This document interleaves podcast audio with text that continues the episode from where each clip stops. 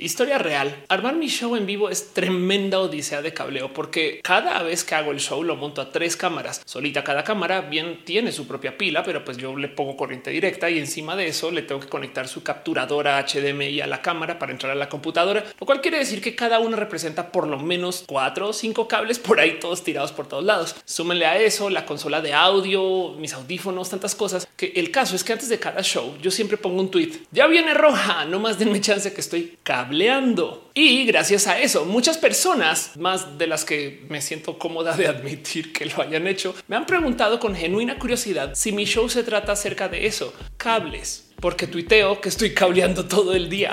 Roja, el mejor show de cables del Internet.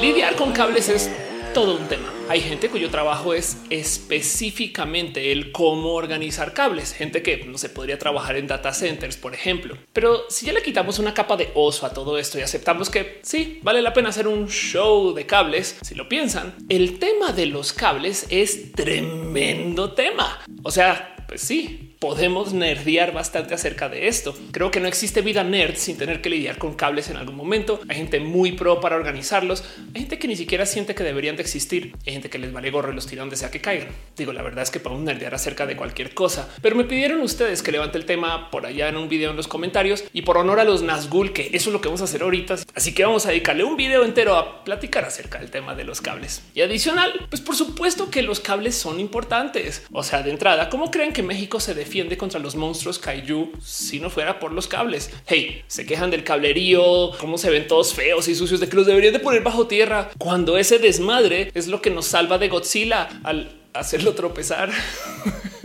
Prepárense para más en el show de comedia de Ofelia. Pero hey, ¿saben quién sí entierra sus cables? Nueva York. Ahora pregúntense, ¿dónde ataca Godzilla cuando ataca? Eso pensé. Ajá, eso pensé. Este video fue editado por Elisa Sonrisas, la mejor transeditora del Internet. Chequen en redes sociales como Elisa Sonrisas. Déjenle un abrazo. En fin, un video acerca de cables. Este y vale la pena hacerlo porque repasemos primero el hecho de que claro que existen cables épicos, logros de la humanidad, cables pues de los que vale la pena discutir. Chequen nomás a Nordnet, que es un cable submarino de corriente continua de alto voltaje que eh, mide más o menos unos 580 kilómetros de largo. Corre entre Feda en Noruega y el puerto marítimo de Emshaven en los Países Bajos e interconecta las redes eléctricas de ambos países. Son 580 kilómetros y de paso este no es el cable de energía submarino más largo del mundo. Por un rato sí lo fue, pero esto es como tirar un cable continuo de la Ciudad de México a Acapulco y que todavía te sobren 200 kilómetros de sobra. No más que para rematar el mendigo está pasando bajo agua, que además es tremendo cable que hicieron para tirar bajo agua para transportar energía. Y yo no sé a qué genio se le ocurrió tirar un cable de energía bajo agua, pero miren, Nordnet existe. No más que de nuevo, no estamos hablando de cables cualquiera. Esto que les estoy mostrando acá no es Nordnet, pero es para que entiendan la dimensión o el tamaño de estos cables que se están tirando bajo el mar para llevar la energía de un país a otro. Y ahora piensen que Nordnet es 580 kilómetros de esto.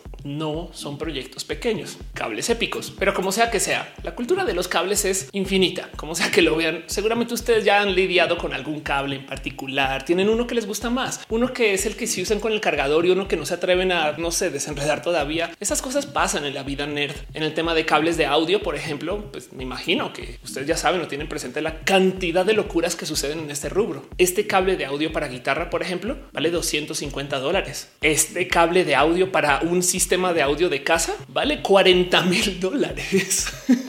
Y ahí sí como el TikTok es de oiga, pues que yo que acaso que pregunté de qué está hecho o, por qué. Pues el que hace que estos cables sean así, como todo aquello tecnología, los cables tienen en su precio tantito de lo que es el factor componentes de construcción, la fabricación y el diseño, materiales, certificaciones y una inmensa o titánica dosis de tren del mamismo que se usa para determinar su precio. Digo, hay cables malos y hay cables buenos, pero hay un rango donde de aquí para allá ya todos los cables son buenos y lo único que cambia es el tren del mame del cable o capaz y la presentación, que en últimas hasta eso puede valer la pena pues comprar o pagar si va de acorde con tu estilo de vida. O del otro lado, si tú acabas de comprar una guitarra de, no sé, cuatro mil dólares, que es tremenda bestia, tremenda joya de guitarra. Si alguien tiene una guitarra de cuatro mil dólares que quiera donar a Roja, yo no me quejo. Pero bueno, si tocas de conseguir un instrumento así, pues triste sería que sonara horrible porque estás usando cables de súper descuento, que no hacen buen contacto, que tienen materiales como me. Y así es la cosa. De hecho, con este mismo pretexto es que siempre nos hacen hacer torcer las manos, codos, espalda, desdoblarnos para hacer cualquier cosa, entregar los riñones. Cuando se trata de comprar cables y accesorios, ustedes lo saben, saben de qué estoy hablando. no vas a comprar un tripié bueno para tu cámara cara. Chin. Hey, ¿qué les digo? Esto de los cables es toda una cultura. Les invito a que vean esta imagen y se sientan mal por el cómo se ve su tele por detrás. Pero ya fuera de broma, les comparto algunas de las locuras que hace la gente con sus cables, cosas que pues, no sé, la gente acaba haciendo porque se puede, es parte del esto.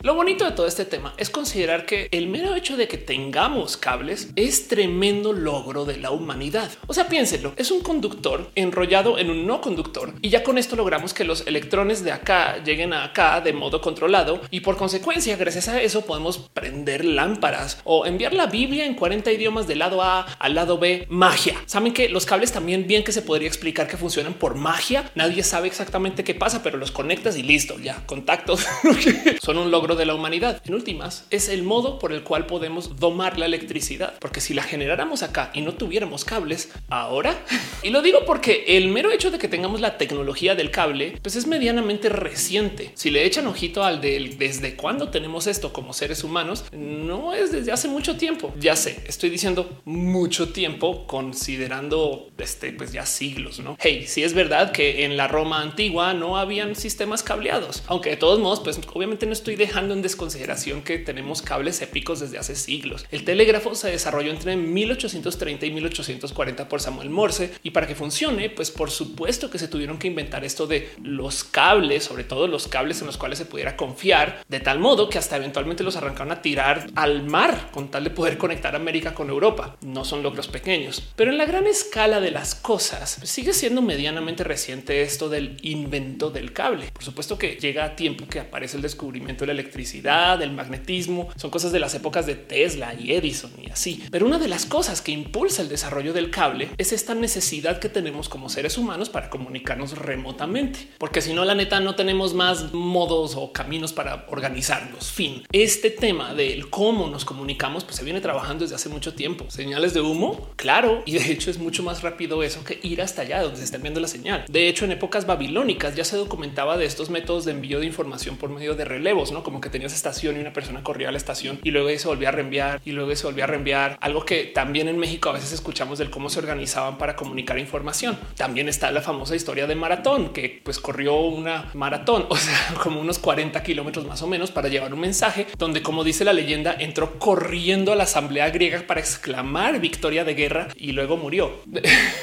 Quizás a maratón lo hubiera ido mejor si su nombre hubiera sido relevos. pero es esta necesidad que tenemos para el comunicarnos con todo aquello que esté lejos, como considerar el sistema napoleónico que usaban para la comunicación por telégrafo visual. Piensen en esto. ¿Cómo fue que este emperador logró derrocar lo que quedaba del imperio romano, invadir básicamente a todos sus vecinos y retener territorios para luego controlar tanto de Europa desde Francia? Pues Napoleón ya en ese entonces tenía un sistema de semáforos dinámicos muy ingenioso, la verdad, que era una cosa que se llamaba el telégrafo chape. Chape es un apellido, pero en esencia era un sistema de letras y palabras que se comunicaban de torre a torre y eso ayudaba a que la información llegara más rápido de punto A a punto B sin tener que esperar a que el sistema de comunicación estándar llegara con los datos o la información como sea que llegue. Además, esto solito pudo haber sido el motivo por el cual se creó este imperio en su momento, pero como sea, el telégrafo chape llevó al desarrollo del telégrafo eléctrico, no muchos años después, cosa que llevó luego al desarrollo del teléfono, cosa que luego llevó al desarrollo del Internet o algo así. Obviamente me estoy saltando todos los pasos intermedios y un sinfín de otras tecnologías. Pero si lo piensan, cada salto tecnológico se da más o menos con la llegada de cada invento de un cable nuevo o una tecnología que haga uso de ese cable nuevo para poder enviar más información en menos tiempo. Y eso es lo que nos da acceso al Internet por encima del teléfono, que además es todo un tema, la verdad, porque hay un sinfín de escenarios donde los cables no son el mejor modo para enviar información a lo largo de grandes distancias. Muy famosamente existen estas carreras de Internet versus palomas, donde imaginen el siguiente escenario. Amarras a una paloma mensajera una USB de varias gigas a la patita o ya creo que ya hay USBs de una tera y entonces sacas esta paloma por la ventana y la avientas a que viaje a una ciudad cercana. Y digo cercana porque las palomas podrían volar hasta mil kilómetros, pero bueno, dependiendo de cuánta información quepa en esa USB y de tu velocidad de enlace, es posible que la paloma llegue antes con todos los datos al punto final que si los envías por cable. A ver, llevémonos una USB de media tera que existen. Pues a una paloma le puede tomar más o menos unas seis horas transportar eso unos 500 kilómetros de distancia, mientras que transferir 500 gigas por internet podría tomar más de seis horas, depende de su enlace. Así que claro que hay escenarios donde la paloma es más rápida que el cable, pero de paso, este es el mismo principio que hace que Starlink sea tremenda propuesta. La idea de la red satelital de Elon Musk es que tengamos un sistema de N mil nodos satelitales que tengan por lo menos alguna forma de rango visual cada cual. Y entonces lo que hacen es que envían la información por enlaces láser que toman menos tiempo de contacto que lo que tomaría si se enviara información por un cable acá en la Tierra. Y a veces ese enlace puede ser de tierra a satélite y el resto entre satélites y luego eventualmente vuelve a bajar. No hay cable, pero los datos se están enviando así. No obstante, la competencia cables versus básicamente todo lo demás es bien real. Acá en la Tierra, por ejemplo, hay un sinfín de desarrollos que buscan tratar de cablear cuantos centros de operación se puedan enlazar entre sí con tal de que tengan cables entre sí, porque esto es lo que forma el Internet. La tecnología del Internet funciona de tal modo que encuentra el cable más cercano construido a base de todos los cables que puede haber para encontrar el cómo llevar información de punto A a punto B lo más rápido posible. Y a veces lo más rápido posible no necesariamente es lo más geográficamente cercano, sino lo que conecte más rápido. Pero cuando tú tienes acceso al nodo A y al nodo B y necesitas que la información se envíe exclusivamente por ese cable, como lo que puede ser el envío de, no sé, datos seguros, transacciones, cosas así, la competencia se pone aún más intensa. No más las fibras que se han tendido entre Chicago y Nueva York salen a relucir acá, porque primero que todo aquí es donde tienes estos dos grandes mercados de bolsas de valores, pero donde además necesitas tú que el que se pueda enviar información de una ciudad a la otra implica el literal cuánto dinero puedes hacer o no. Si tú tienes un cable que da muchas vueltas y entonces se demora, no sé, tantos milisegundos en llegar y tu cuate tiene un cable que va directo, pues en ese caso tu cuate va a literal llegar primero a la tienda, comprar todo y dejarte a ti sin opciones por milisegundos. ¿Importa? Claro que sí. Si tienes 5 milisegundos de ventaja sobre tus competencias, literal puedes hacer de todo en la bolsa de valores. Si con un cable más directo y esta gente está construyendo fibra directa, puedes hacer, no sé, 10 mil operaciones por segundo y digamos que estás arbitrando, no sé, punto 001 centavos de dólar por operación. En esencia, estás generando un dólar de ganancias por segundo, 60 dólares por minuto, 3600 dólares la hora, solamente por tener un cable más directo que te deje hacer transacciones antes de que tus cuates las hagan. Spread Networks, por ejemplo, invirtió 300 millones de dólares para construir un túnel que va de Nueva York a Chicago con tal de que se pueda recortar el tramo de envío de señal por el cable de 16 milisegundos a 13 milisegundos. 3 milisegundos de ahorro, pues a costo de un túnel que vaya directo de Chicago Nueva York. y es que esa es otra joya que tenemos que observar en el tema de los cables, el cómo está construido el Internet. Pensemos en esto. Sobre tierra hay un cable que sale de Boston y conecta con San Francisco, con millones de alternativas en caso de que ese cable se caiga. Sobra decir que esto también tiene conexiones internacionales, podría pasar por México, pero bajo agua. Vean nomás el mapa, que esto también representa un sinfín de cables que traen una cantidad ridícula de ciencia encima. No más el cómo tirar el cable ya requiere un sin fin de desarrollo humano, porque además, ojo, no solo avientan el cable así como hacia el mar. En muchos de los casos lo entierran tantito para que no moleste con todos los pececitos y los tiburoncitos, aunque por ahí hay varios videos virales de tiburones destrozando esos cables que, pues, como tenemos varios, entonces hay respaldos, como le ven.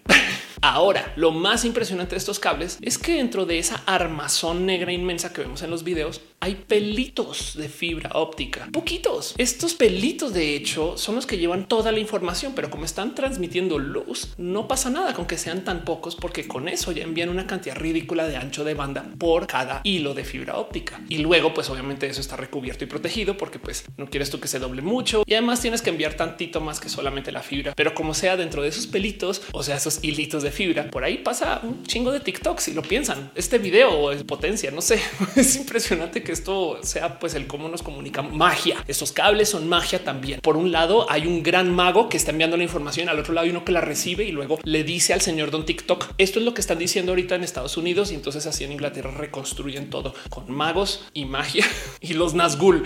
¿Qué les digo? Es que sí es verdad, hay todo tipo de cosas que observar en el cómo se construyen los cables. Parecería que son cosas súper simples que damos por hecho, que es, no sé, algo que tiramos en el piso y como que no volvemos a ver ni escuchar de y nos acostumbramos a que los cables están en todos lados, pero quizás esto habla de la buena ciencia que hay detrás del cómo funcionan, que ya aprendimos a ignorarlos y a verlos ahí como si fuera la normalidad de la humanidad, no sino que vayan a cualquier rancho o se alejen tantito de la civilización para darse cuenta pues lo presentes que son los cables en nuestra vida. Para los cables de red es aún más impresionante porque no son cables simples, que además se usan para cablear tramos larguísimos o que tienen una cantidad de saltos. Como que yo me gozo mucho nerdear el cómo se construyen los cables de red porque están en todos lados, pero además funcionan para de todo. Ahora, si alguna vez han desarmado unos de estos cables, se van a dar cuenta que adentro hay más cablecitos y que dentro de la terminal del cable, o sea, el conector, están pues como que peinados de tal modo que van en cierto orden de colores para que eso responda al estándar de la tarjeta de red y al estándar de los routers o los modems que se estén usando donde sea que pues, estén ustedes. Pero sabían que hay gente que por fines de seguridad cambia el orden de los cables dentro de los cables de red. Mejor dicho, a la hora de construir los cables, de crimparlos, cosa que además pueden hacer ustedes en casa si algún día se quieren divertir, no respetan el orden estándar de la construcción porque entonces crean una subred que responde a un nuevo orden de esos cables, lo cual quiere decir que si tú te quieres conectar a esa red, necesitas cables hechos para esa red. Y esto es algo que se usa pues, en el mundo ultra hipster de la seguridad. Me han contado esta historia como en tres data centers diferentes y siempre me da un poquito de Ah, yo también ya había escuchado esto antes y les sorprende, no? Porque piensan que son las únicas personas que se les ocurrió, pero al parecer esto se hacía también antes en grandes empresas de tecnología. Y en esto, de paso, detienes tú que la gente se pueda conectar con cualquier cable que haya comprado en Amazon, sino que tengan que llegar y de hecho construir su propio cable o usar uno de los autorizados. En fin, es una media nerd.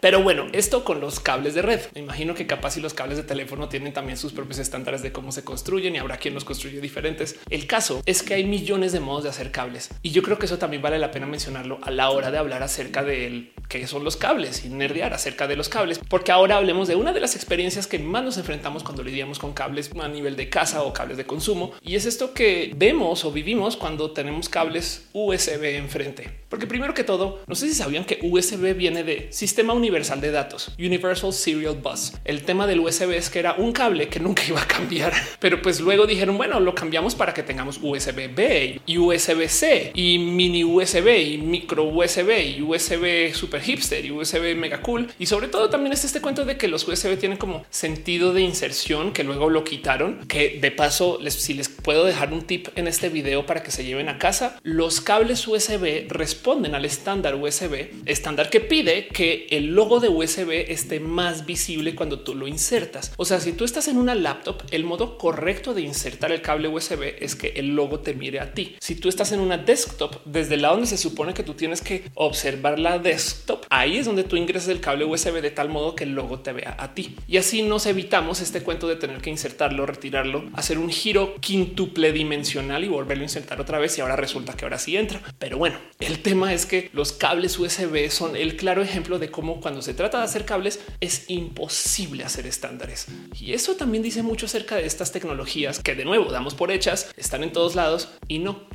cables. ¿A dónde vamos a dar con todo esto? Hay mucho que hablar acerca de los cables en sí, pero lo primero que tenemos que entender es que esto va a seguir cambiando, porque mientras más datos estamos haciendo procesar dentro de la computadora o más datos le estamos pidiendo al Internet, pues más vamos a necesitar tecnología para poder recibir esos datos más rápido o capaz y no necesariamente más rápido, sino para que podamos recibir más datos al tiempo, no como que si pudiéramos conectar nuestro procesador de modos tan óptimos con cómo se comunica internamente con dispositivos externos, que es una imposibilidad. Wow, la cantidad de cosas que podríamos hacer. Pero de todos modos, tenemos que enfrentar que, por ejemplo, nuestras computadoras en el futuro van a estar muy fragmentadas. ¿Tenemos una computadora en casa? Sí, pero el procesador chido chingón lo estamos rentando por internet por allá algún servicio y entonces necesitamos conectarnos muy rápido a eso. Y para eso vamos a necesitar aún mejores cables. Ya hay todo tipo de tecnologías para no usar cables, pero en el futuro la verdad es que la tecnología inalámbrica nos deja muchos hoyos operativos que van a ser complejos de irónicamente cubrir. O cablear. Creo que arruiné una analogía. Lo que quería decir es que hay dos puntos, hay un hoyo en la mitad y tendrías que tirar un cable. Pero Ofelia, ¿quién fue la persona que me dio licencia para hacer videos en YouTube si ni siquiera puedes con las analogías? Por si no lo sabían, ya hay mucha tecnología para energía inalámbrica. Ya se venden cargadores inalámbricos para los teléfonos y claro que podríamos tener todo tipo de uso de energía inalámbrica en casa de, pues, no sé, de mucha más capacidad que lo que tenemos para los teléfonos. No más que el cómo se distribuye eso, creo que hace más sentido seguir usando cables de alta tensión y cables que nos lleven esto a la casa, porque si la gente ahorita le tiene miedo al 5G, que porque las ondas microondas, que no son las mismas que las del 5G, les cuento cómo se pondrían con el tema de es que tenemos este envío de energía a tu casa por sistemas remotos, como si no tuviéramos de un sol que nos envía energía de modos inalámbricos derechito a la casa. En fin, pero sí hay algo que decir en el tema de la transmisión de luz. Y cuando digo luz es el envío de datos por medio de intercambio de luz. O sea, esto que sucede con la fibra óptica. Porque primero que todo, a diferencia de los cables conductor, o sea, los cables que envían señal eléctrica, los cables de envío de fibra óptica hacen cosas que son pues, genuinamente milagrosas a comparación de lo que tenemos con los cables de cobre o los cables que están enviando pues, señales eléctricas. La fibra óptica, por ejemplo, hace envío de datos cuasi instantáneos digo para nuestras cortas distancias humanas, porque en últimas es luz que prendes acá, luz que llega al otro lado, pero además es luz que puede llevar una cantidad ridícula de mensajes por medio de esto que la luz es en forma una onda, mientras que la luz también puede ser partícula para otras cosas. Y en últimas, el envío de datos por fibra óptica se ha comprobado ser espectacularmente útil, tanto así que una de las propuestas que se están trabajando para no sé si revolucionar, pero definitivamente pues para hacer propuestas interesantes del mundo de la computación es la propuesta de desarrollar procesadores fotónicos. Así como lo escuchan, no son procesadores electrónicos, sino fotónicos, que para no más repasar muy por encima cómo funciona un procesador, en esencia lo que tienes tú en un procesador es una serie de switches como los de la luz de la casa que saben cuando la luz está prendida o apagada. Y si tú los organizas de tal modo, entonces podrías hacer como deducciones, como por ejemplo, si llegaste a la casa y está apagado el switch de la puerta, entonces tú sabes que en tu habitación también allá la luz está apagada, porque así está cableada tu casa.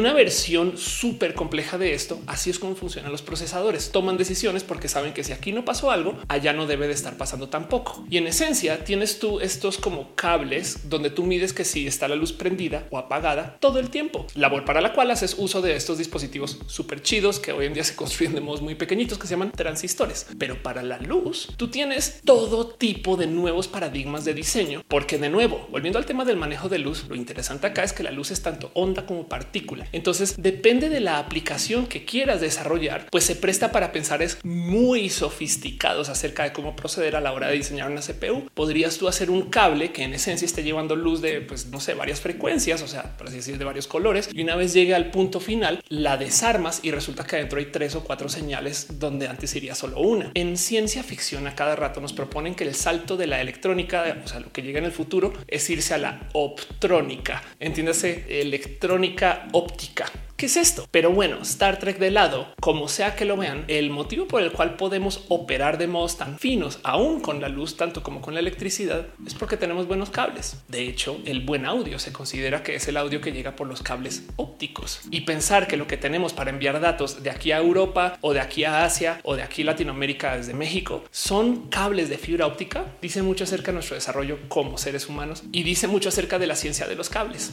En fin, quisiera rescatar esto acerca de los estándares de los cables y el cableado en general. Siempre se va a querer comunicar más información en menos tiempo, pero el hacer esto rompe con estándares de industria, lo cual desafortunadamente también en potencia rompe con el ciclo de desarrollo, ya que como los cables son el intermedio entre los otros productos que se desarrollan las empresas, mejor dicho, no existe un estándar de cables excepto USB, que es la cosa menos estándar que hay. Pero si tú de repente dejas que cualquier empresa haga su estándar, nadie va a querer jugar con los cables de otras empresas. Entonces, conectar una computadora Sony con una Apple, con una computadora de Asus, con una computadora de cualquier otra marca puede ser un desmadre si no fuera que alguien dice, hey, tenemos que tener estándares, pero luego también por eso los metemos en este desmadre. Entonces tú de muchos modos tienes que aprender a lidiar con esto de los demasiados estándares que no más analicemos eso, demasiados estándares.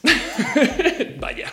Así que nomás por fines de nerdear un poquito, revivir un poquito de nostalgia y nomás recordar los caminos que hemos tenido que atravesar para llegar a donde estamos hoy. Y digo en esto del mundo de los cables, quisiera nomás repasar algunos cables o algunos estándares que me tocaron a mí creciendo y díganme si les recuerdan ustedes de algo. De paso, les invito a que me dejen aquí en los comentarios algún cable que recuerden por algún motivo. Todo el mundo tiene un cable favorito, un cable que ha cuidado, un cable que mordió más o un cable que su mascota mordió y todavía extraña. Yo no sé. Todos y todas hemos pasado por ahí, pero ahí les va mi lista. DIN 8, SCSI, que yo lo conocí como cable interno de discos duros y resulta que también era un estándar para cables externos de conexión. HDI, VGA, que todavía hay mucha gente que lo usa. ADC, este me tocó por ser usuaria de Apple. Firewire, el de Apple de entonces, antes de que tuviera la forma del USB-C de hoy. Y sí, este cable que todavía lo recuerdo y todavía tengo dispositivos por aquí en casa que lo usan, que aplican el conector de 30 pines del iPod, que en su momento recuerdo que fue muy innovador, porque cuando Apple sale con dispositivos que usan este cable de 30 pines, no se me olvida que lo primero que pensé fue un claro, es que USB ya se queda corto y les tomó mucho tiempo volver a USB después de eso,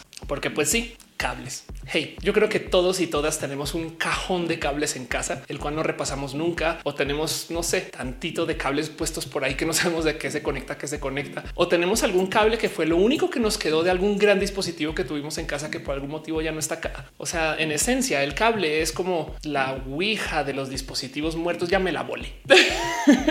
Eso es lo que les quería traer hoy del mundo de los cables, porque me pidieron que hablara del tema y porque se puede. Va de nuevo. ¿Tienen algún cable favorito? Pensamos que los cables son poco o nada, pero hey, es uno de estos lugares donde claro que vale la pena seguirle la corriente. ¿Por qué me dejan hacer videos? En serio, ya. Guionista necesario. Bye.